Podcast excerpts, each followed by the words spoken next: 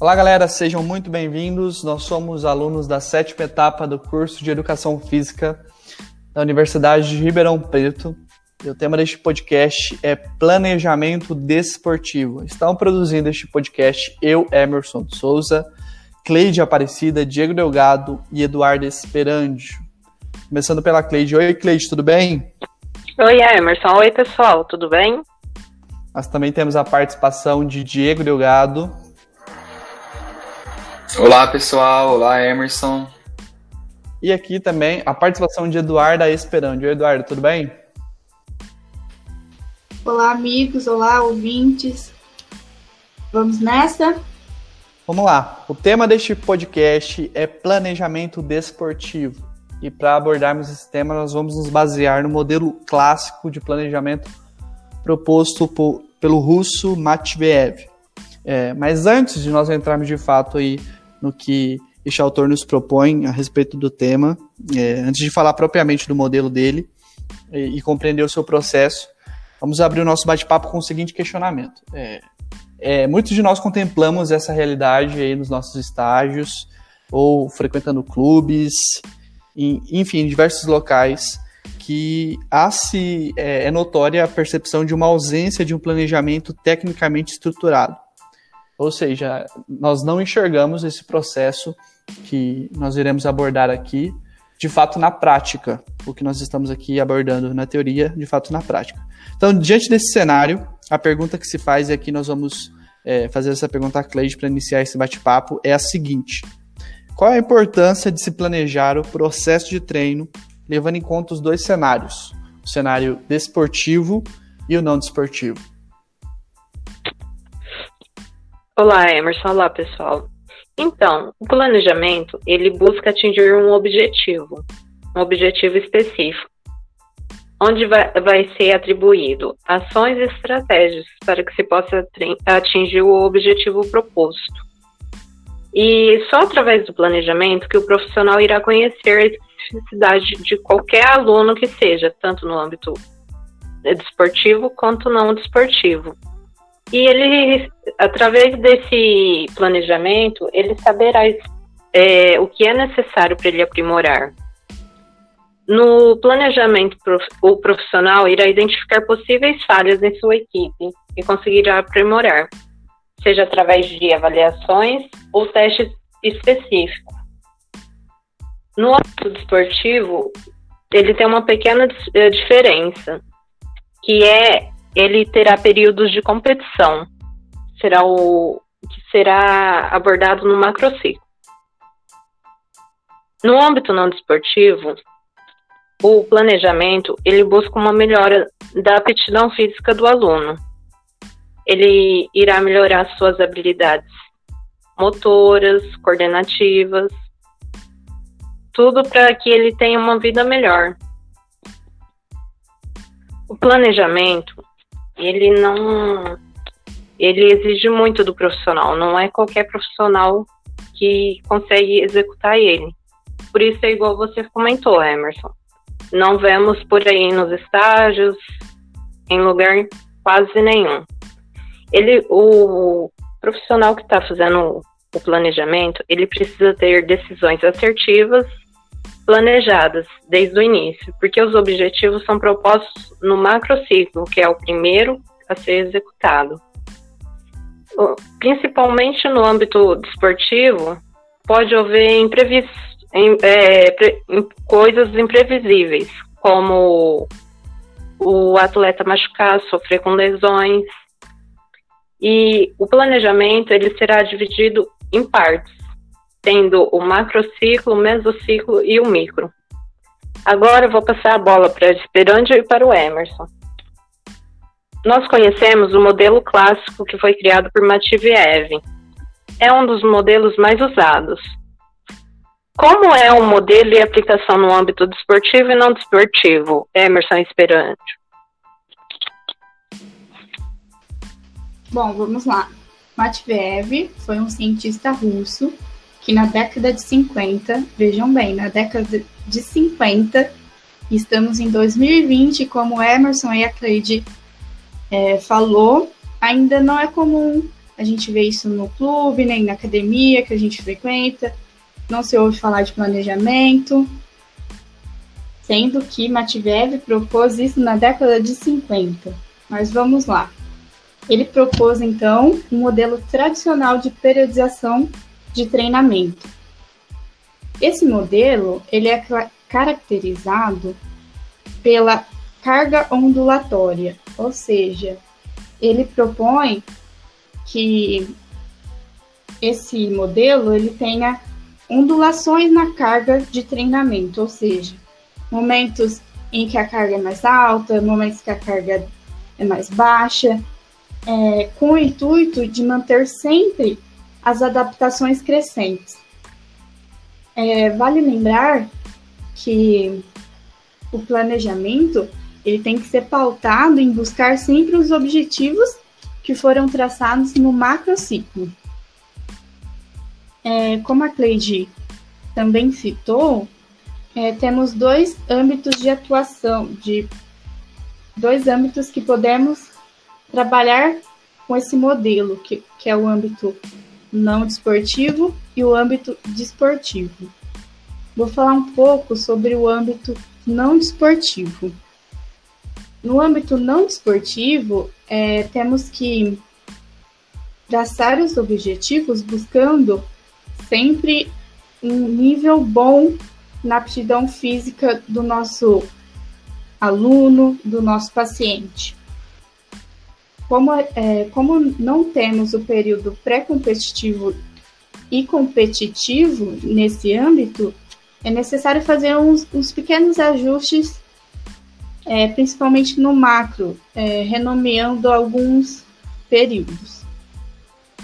Agora, Emerson, você poderia é, falar um pouco sobre o âmbito desportivo?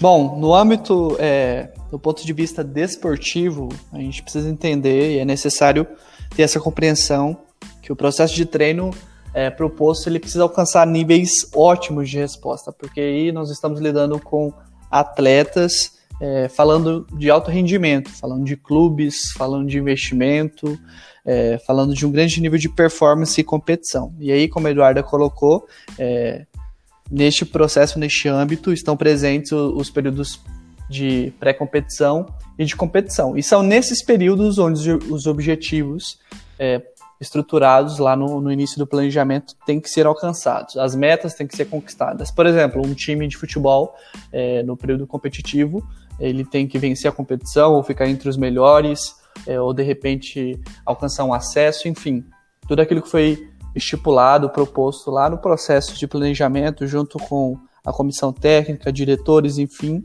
é, neste processo, neste período aí de, de competição, ele tem que ser alcançado. Tendo em vista isso, o alto rendimento, ótimas respostas e por ser em virtude de, de um alto investimento e, e, e uma espera de uma alta performance.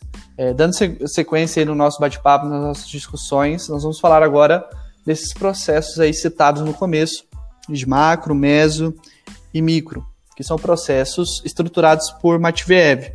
É, ele estruturou esses processos aí de treino é, em períodos, que nós devemos abordar de maneira muito é, concreta cada um desses processos, o macro, o meso e o micro. Começando pelo que chamamos de macrociclo, e aqui eu já dirijo a minha pergunta a Eduarda, é, em relação a este período, quais são os, quais são os períodos existentes dentro do macrociclo? E quais são as car características quando se trata de um processo de periodização, de planejamento no âmbito não desportivo, Eduardo? Bom, vamos lá. O macrociclo ele é o período maior do planejamento. É, ele é um período total da preparação. Geralmente ele é composto de 6 a 12 meses. E no âmbito não esportivo, que eu vou falar agora, ele tem. Ele é composto pelos seguintes períodos: período pré-treinamento, treinamento básico, treinamento específico e o período de manutenção. O que, que seria o pré-treinamento? Pré-treinamento é um momento destinado aos testes. Testes de repertório motor, testes de capacidades coordenativas, condicionantes, é, composição corporal, é, avaliação postural. Ele é um momento destinado à avaliação e interpretação de todos esses dados. Também é um momento em que a gente vai definir prioridades e objetivos. Para a definição desses objetivos, que serão os objetivos alcançados no final de todo esse processo, é necessário é, que nós conhecemos os nossos, os nossos alunos, pacientes, através de todos esses testes que eu citei. No período do treinamento básico, é o momento das adaptações mais básicas de acordo com o contexto de cada indivíduo. Por exemplo, com as demandas de repertório motor de trabalho, de lazer, ou, ou de alguma fisiopatologia que ele tem, que precisa ser trabalhada para dar início ao treinamento específico, enfim. É, também é um período destinado com ênfase ao volume de treinamento.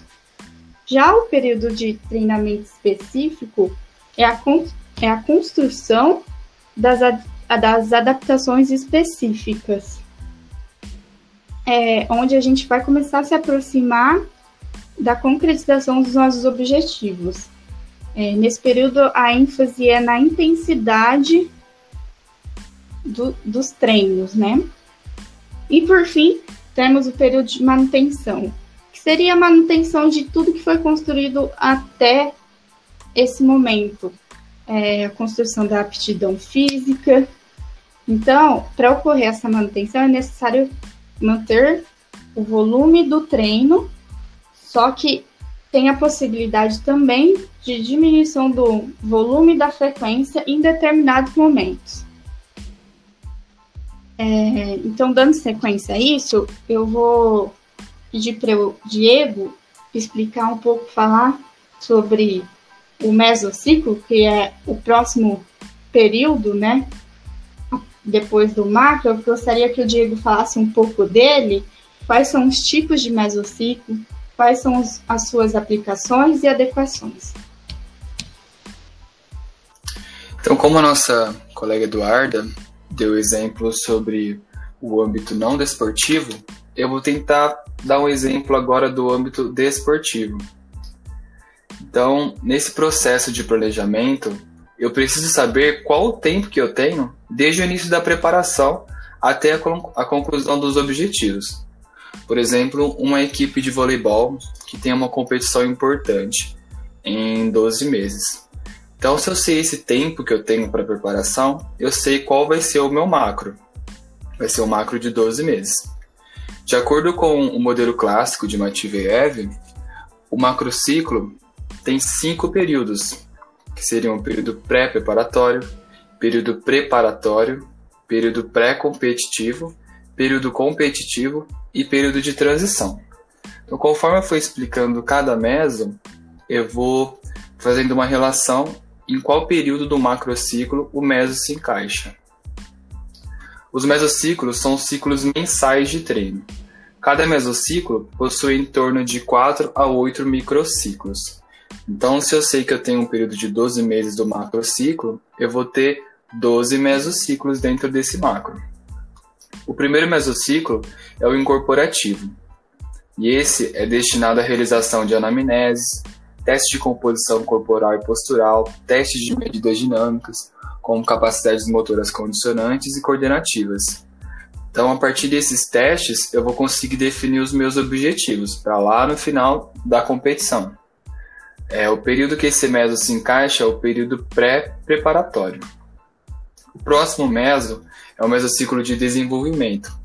Esse tem o objetivo de romper a homeostase, para promover supercompensações, que é a base do processo de adaptação.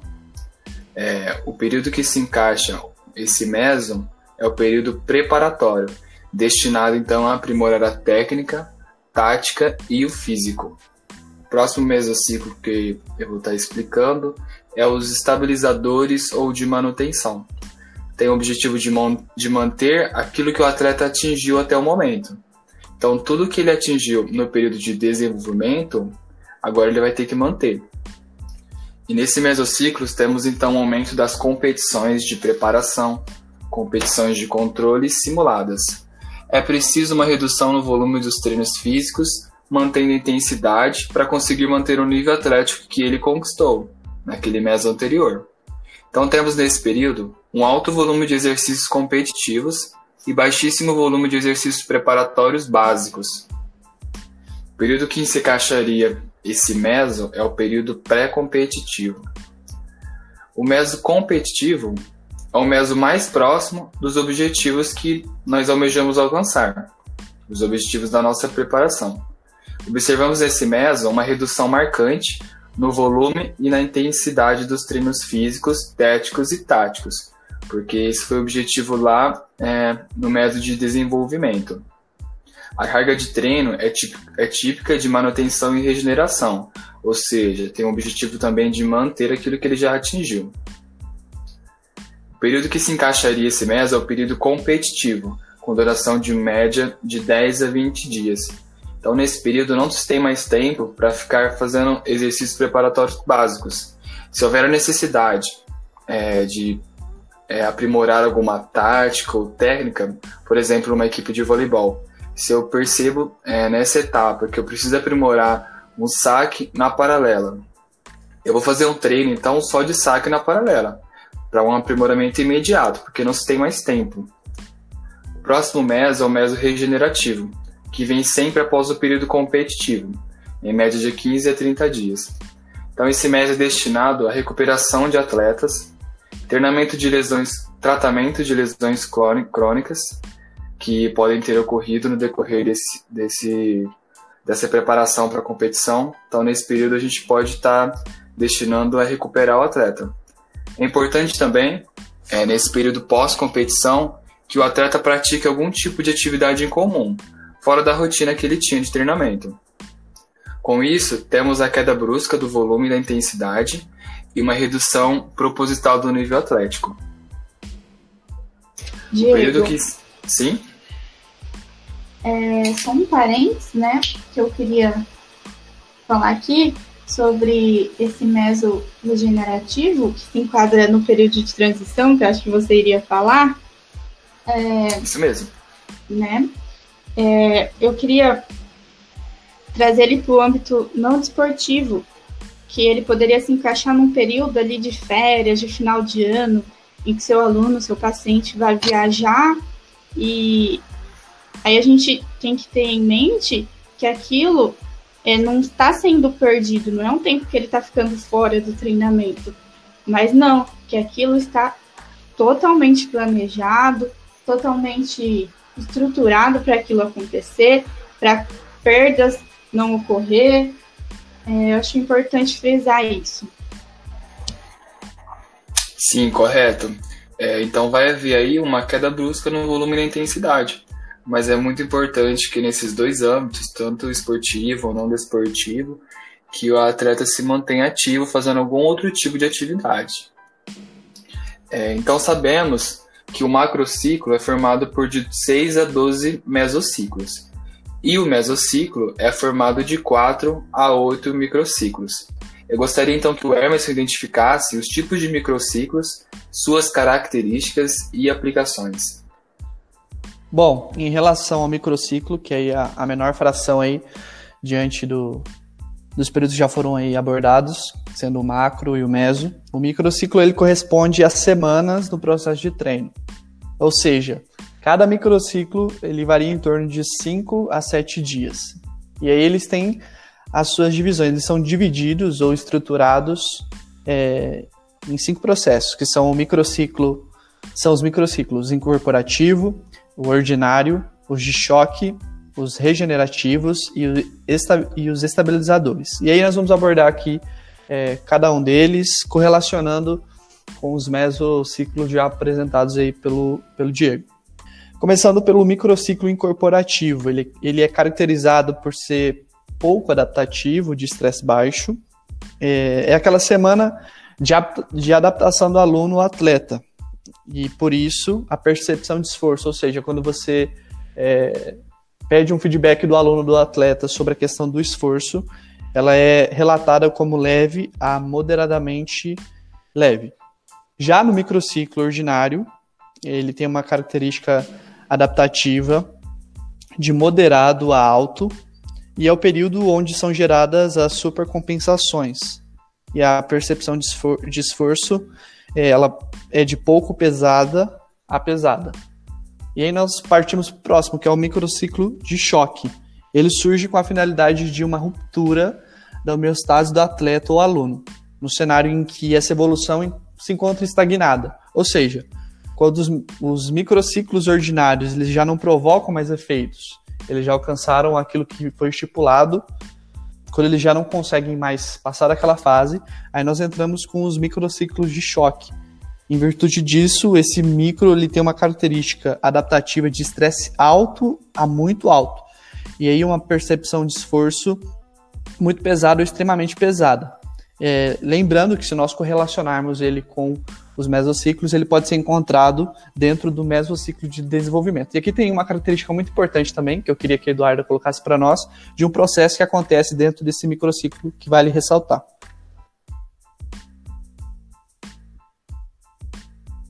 Então, vale ressaltar que nesse microciclo é, acontece aquele efeito sumário ou overtraining, né? Que, que é a aquele momento que o aluno ele termina pior do que ele começou. Acontece uma queda no seu desempenho, né? E aí é importante lembrar que esse micro ele deve vir e logo em seguida é, temos que ter o, o micro regenerativo para que esse efeito sumário ele se concretize, né? Que é a partir do, do micro regenerativo que vamos ter o efeito concretizado, né? O ganho das adaptações do, do atleta, do aluno, enfim. Justamente, o microciclo regenerativo ele tem uma característica não adaptativa e de um estresse baixo com a percepção de esforço de leve a muito leve. E aí correlacionando com os mesociclos apresentados, ele pode ser encontrado dentro do mesociclo de desenvolvimento ou às vezes no período de transição. E por fim, nós temos o microciclo estabilizador. E aqui ele tem uma, uma característica não adaptativa de estresse moderado a alto. Isso se dá por conta da intensidade que é mantida é, durante o processo. E aqui nós encerramos aqui a definição de cada um desses microciclos e com base em tudo isso que nós abordamos aqui nessa neste nosso bate-papo, nós podemos notar que de fato o processo de planejamento de um processo de treino, tanto no âmbito desportivo quanto no âmbito não desportivo, é um processo difícil, um processo que exige do profissional que está preparando uma série de conhecimentos, uma gama muito vasta de conhecimentos acerca dos assuntos abordados. E aí nós percebemos que vai muito mais além do que você transmitir para o seu aluno ou para o seu atleta aquilo que você teve como vivência na prática. Ou seja, nós temos que mergulhar a fundo é, aí em cada uma desses processos. Lembrando que nós, quando nós formos estruturar, aí planejar o nosso treino, é, fazer todo esse desenvolvimento baseado no modelo proposto por Mativeb, nós temos que pensar o planejamento do maior para o menor. Então, pensando, estruturando primeiro o macrociclo, é, depois o meso, por fim o micro, e aí nós iremos partir para sessões. Um cenário que, infelizmente, nós não conseguimos enxergar com muita frequência no nosso dia a dia. Nós, o que nós mais vemos são os profissionais aí da área pensando é, dia após dia sem, sem ter um objetivo, sem ter um direcionamento, um direcionamento proposto por um planejamento eficiente. É, essa foi a nossa contribuição e aqui para encerrar é, vamos os agradecimentos aqui, o agradecimento da Cleide. Obrigado, pessoal. Espero ter compartilhado um pouco do nosso conhecimento o agradecimento do Diego. Obrigado, amigos. Obrigado, ouvintes. Espero que tenhamos conseguido é, passar um pouco desse conhecimento sobre o treinamento desportivo. E também a contribuição aqui, o agradecimento da Eduarda Esperandio. Obrigada a todos os ouvintes, aos meus colegas. É, espero que isso seja válido né, para o crescimento profissional de quem está nos ouvindo, para o nosso crescimento profissional e que a nossa área tenha mais êxito, mais reconhecimento. Bom, é isso, galera. Obrigado é, por terem ouvido este podcast, chegado até o fim aqui. E nós esperamos que, de fato, essas dicas, essas instruções possam despertar em vocês o desejo por planejar de uma maneira eficiente e se destacar na profissão, na nossa área. Até mais, grande abraço.